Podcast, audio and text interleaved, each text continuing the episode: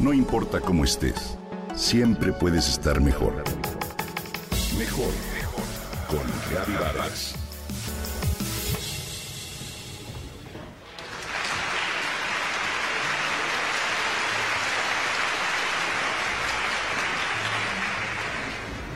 La gente se encontraba sentada en el Lincoln Center de Nueva York el 18 de noviembre de 1995.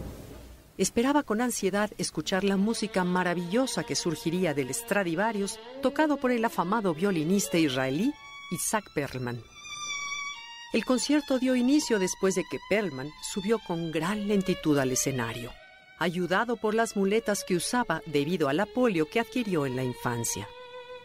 A medio concierto ocurrió algo inusual. Una cuerda del Stradivario salió disparada por el salón al tiempo que el público escuchaba el estallido. ¿Se suspendería el concierto? La gente y los músicos sabían que sin una cuerda del primer violín sería imposible continuar con la interpretación de la obra sinfónica. Después de que se hizo un profundo silencio, Perman cerró los ojos, inhaló y dio la señal al director para continuar con el concierto. Esa noche tocó con tanta pasión y poder y con una claridad que nunca antes nadie había escuchado. Comenta Álvaro Sierra Meyer, quien estaba presente. Continuó tocando al mismo tiempo que recomponía, modulaba, cambiaba esa pieza en su cabeza tenía que encontrar en tres cuerdas una pieza hecha para cuatro. Al término del concierto la gente aplaudió de pie por tiempo prolongado. Perman sonrió, alzó su arco para agradecer y dijo, algunas veces la tarea del artista es probar cuánta música puede crear con lo que le queda. Vaya lección de resiliencia.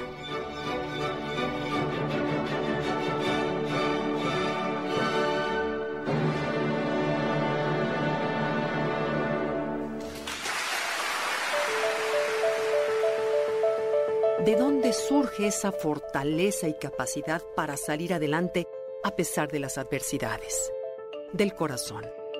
A esto quiero llegar, a invitarte a ver que lejos de ser el órgano sensible, servil, blando y cursi que asociamos con el 14 de febrero, el corazón es la bomba más eficiente que existe en el mundo entero, además de un músculo fuerte y poderoso, fuente de la vida misma y un centro que procesa información a velocidades mayores que el cerebro. ¿Lo sabías?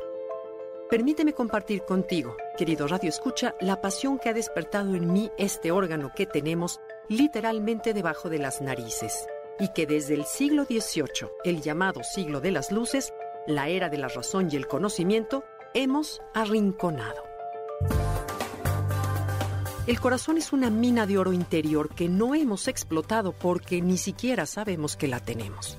Es tan generoso como el sol, da más energía de la que toma. Es el poder de la vida y de la inteligencia que impregna y subyace al universo entero. Mediante el corazón te conectas con tu espíritu, con tu fuerza interna, con tu verdadera esencia y con una forma más elevada de saber. El corazón tiene en sí la posibilidad de hacernos felices y hacernos vivir en abundancia, además de muy sanos. Su poder es el que yace en el centro mismo del universo. Este órgano tiene una energía que puede regenerar, hacer que distintas partes del cuerpo funcionen mejor, por ejemplo, el cerebro, las hormonas y el sistema inmunológico. ¿Lo sabías? La ciencia no se explica qué hace que el corazón comience a latir e inicie la vida. Muchos de los grandes maestros de las tradiciones espirituales alrededor del mundo describen al corazón como fuente de verdadero poder, como la puerta para conectarse con el alma, la creación, el universo, Dios, el espíritu humano, la sabiduría y la intuición. Me fascina saber que las investigaciones de hoy nos muestran que aquellos maestros de la antigüedad estaban en lo correcto. El corazón es precisamente el órgano que nos hace resilientes y como a Perman nos permite ser creadores de nuestra vida en lugar de víctimas. Te invito a reconocerlo, a honrarlo y agradecerle que te encuentres vivo.